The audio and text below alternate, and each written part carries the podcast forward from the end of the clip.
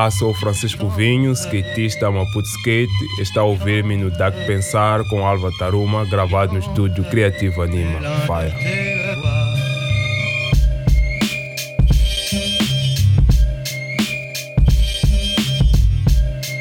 Bem-vindo! Está a ouvir o podcast Dá que Pensar, uma ideia da Anima Estúdio Criativo e eu sou o apresentador Álvaro Taruma. Neste episódio, vamos falar acerca do skate, do desporto radical e das potencialidades desse desporto em Moçambique. Estou com Francisco Vinho, que em mais ou menos 10 minutos vai responder a cinco questões que vão dar-nos o que pensar acerca desta iniciativa e do seu potencial em Moçambique. Francisco Vinho, bem-vindo. Olá, obrigado pelo convite. É uma hora poder estar aqui e falar de skateboard. A primeira questão que vou colocar ao Francisco é esta: O que é o skate? Skate é. Há quem vê o skate como um, um brinquedo, há quem vê o skate como um instrumento para um equipamento para a prática desportiva e há quem vê o skate como um estilo de vida. E vocês escolheram este último? Eu pessoalmente tenho skate como um estilo de vida e tenho lutado para poder ter essas outras vertentes a funcionar.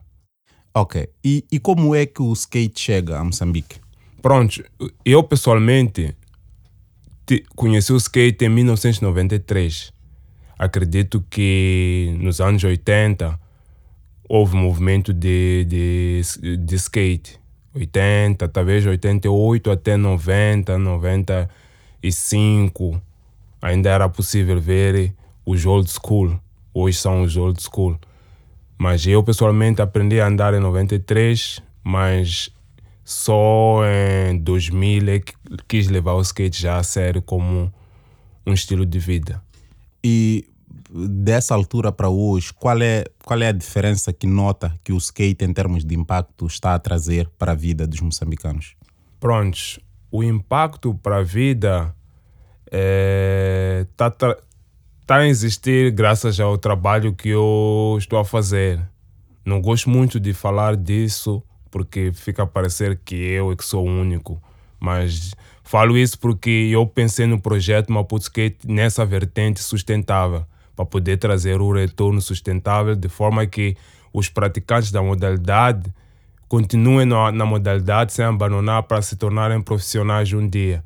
Por isso que vou procurando trazer as aulas de skate, levar o skate para as escolas, organizamos campeonatos, temos essa nossa vertente social, temos a nossa loja, onde alguns skatistas são apoiados pela loja, organizamos campeonatos que têm prêmios em dinheiro, em produtos. Então, essa parte sim já começa a impactar eh, a sociedade, já começa a ter esse retorno do, do skateboard nas suas vidas. Mas uh, o skate é uma arte que tem uh, a nível do país, vocês conseguem ver um retorno a, a nível do investimento que vocês têm feito, seja em termos de comunicação, seja em termos financeiros? Como é que o skate está hoje? Temos alguns uh, skatistas que estejam integrados em, em, circuitos internacionais, por exemplo. Uh, como é que está a vida do skate em Moçambique? Pronto, a atmosfera do skate está muito boa.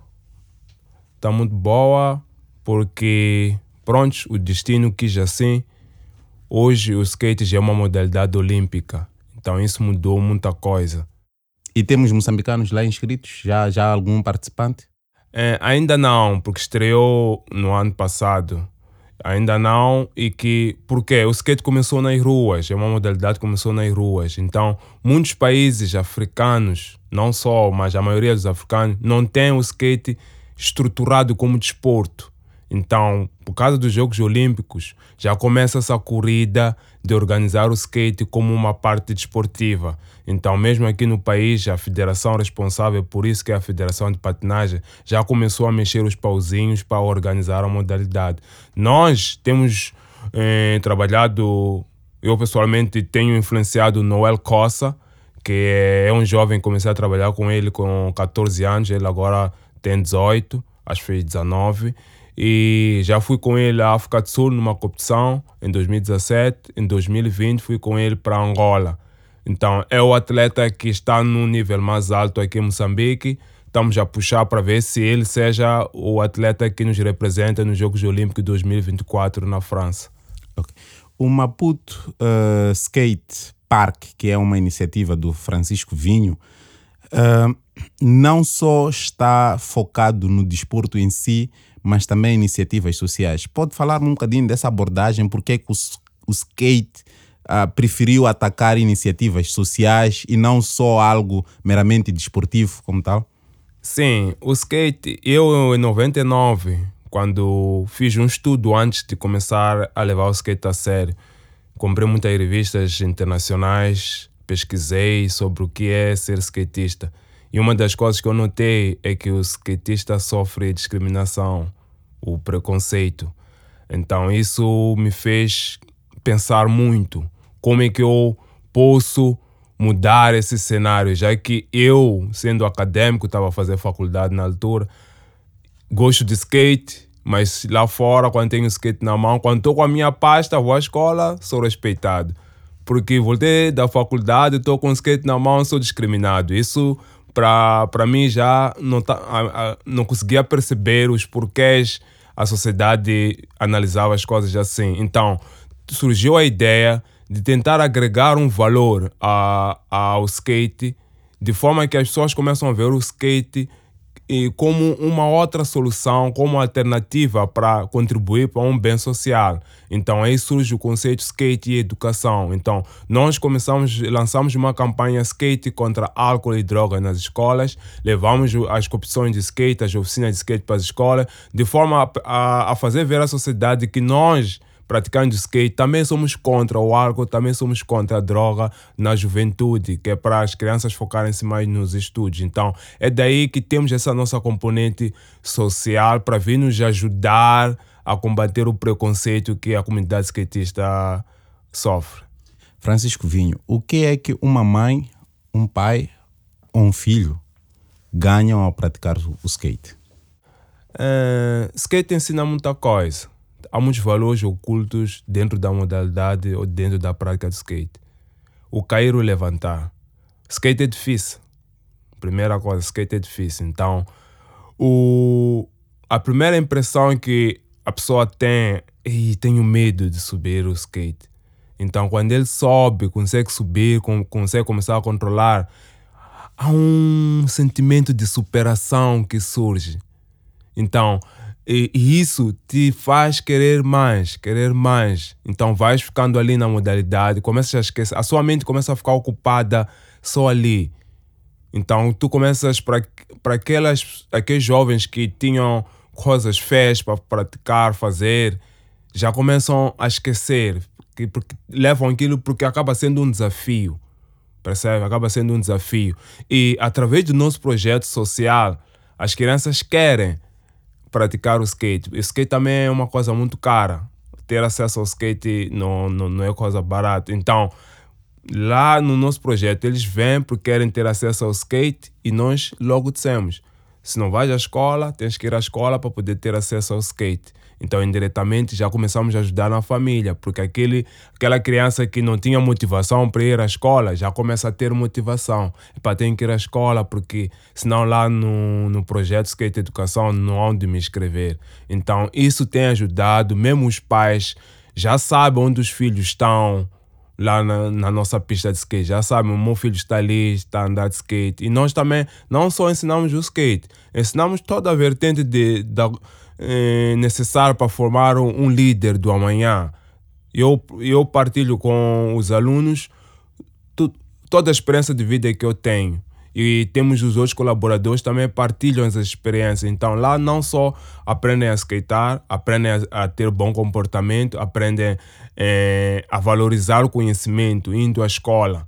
Porque às vezes as crianças vão, mas não sabem porque estão a ir à escola. Então nós forçamos isso fazemos ver que é necessário ir à escola para amanhã poderes ter um conhecimento suficiente para se liderares, Percebe? Amanhã és um pai de família, és um gestor de uma empresa, és um presidente da república, tens que ter as condições necessárias para poder. Então, e o conhecimento ajuda a pessoa a ter mais uma, um, uma visão mais ampla do que é viver.